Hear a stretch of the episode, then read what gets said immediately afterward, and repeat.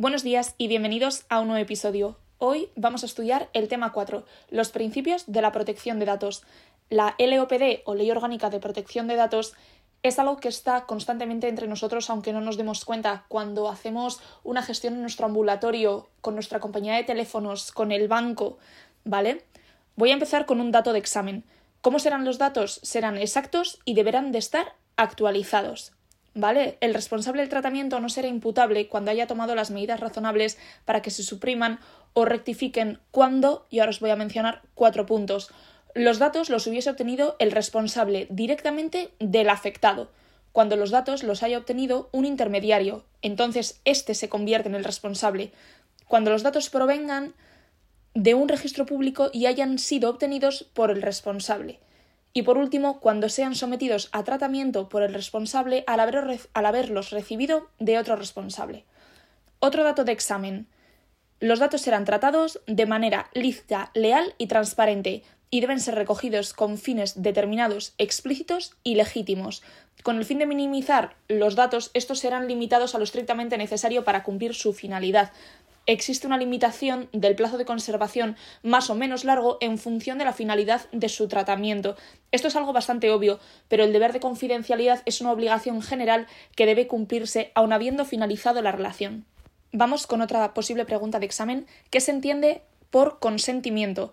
Se entiende como consentimiento del afectado toda manifestación de voluntad libre, específica, informada e inequívoca por la que se acepta el tratamiento de los datos personales. En el caso que se estén tratando datos de un menor de edad, su consentimiento solo tendrá valor si es mayor de 14 años. Si es menor de 14 años, tendrán que ser los padres o tutores legales quienes den ese consentimiento. ¿Vale? En relación con la oferta directa a niños de servicios de la sociedad de la información, el tratamiento de estos datos será lícito cuando tengan mínimo 16 años. Si no, serán los titulares de la patria potestad, es decir, los padres, quienes darán el consentimiento. En cada país esta edad puede variar, ¿vale? Pero la ley establece que como mínimo son 13 años. Nuestros datos van a ser tratados siempre y cuando se cumpla alguna de estas características, estos requisitos que voy a mencionar a continuación que el interesado dé su consentimiento, como es evidente, que para la ejecución de un contrato en el que el interesado forma parte sea necesario el tratamiento, con el fin de cumplir con una obligación legal, que se trate de una misión realizada en interés público, que el tratamiento sea necesario para satisfacer los intereses legítimos del responsable siempre y cuando no vulneren los intereses o derechos del interesado, y más siendo un menor de edad para conocer datos como la religión, la orientación sexual, la ideología, etc., no basta con el consentimiento del interesado. Queda prohibido el tratamiento de datos personales que revelen características de este tipo que acabo de mencionar. Por otro lado, hay tratamientos de datos que no requieren identificación. Esto también apuntároslo. A ver, Pregunta de examen. Los derechos de las personas. Esto es muy importante, ¿vale? Son seis derechos y vamos a verlos. Tú cuando das tus datos te tienen que facilitar una información básica. Esta información básica consta de tres elementos. La identidad del responsable del tratamiento, la finalidad del tratamiento y la posibilidad de ejercer tus derechos, que enseguida vamos a enumerar como os he comentado.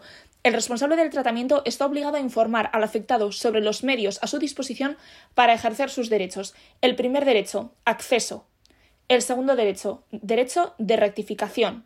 El tercero, supresión. El cuarto, limitación.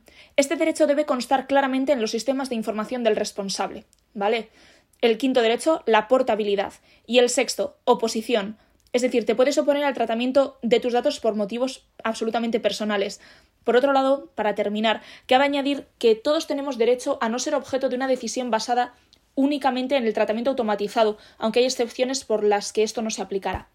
Bueno, ya hemos terminado. Como veis, no es un tema tan terrible, es un poquito tedioso, un poquito técnico, pero creo que lo hemos sacado bastante bien adelante. Entonces, vamos a quedarnos con cómo serán los datos, que serán exactos y deben de estar actualizados, eh, qué se entiende por consentimiento, luego también eh, cómo serán tratados los datos pues de manera lícita, leal, transparente, luego cuáles son nuestros seis derechos, acceso, rectificación, supresión, limitación, portabilidad y oposición.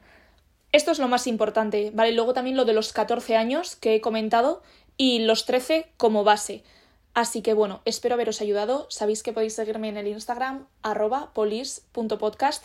También tenéis disponibles los episodios en Apple Podcast buscando Oposiciones Policía Vasca. Espero haberos ayudado, Ondo y San, y a estudiar.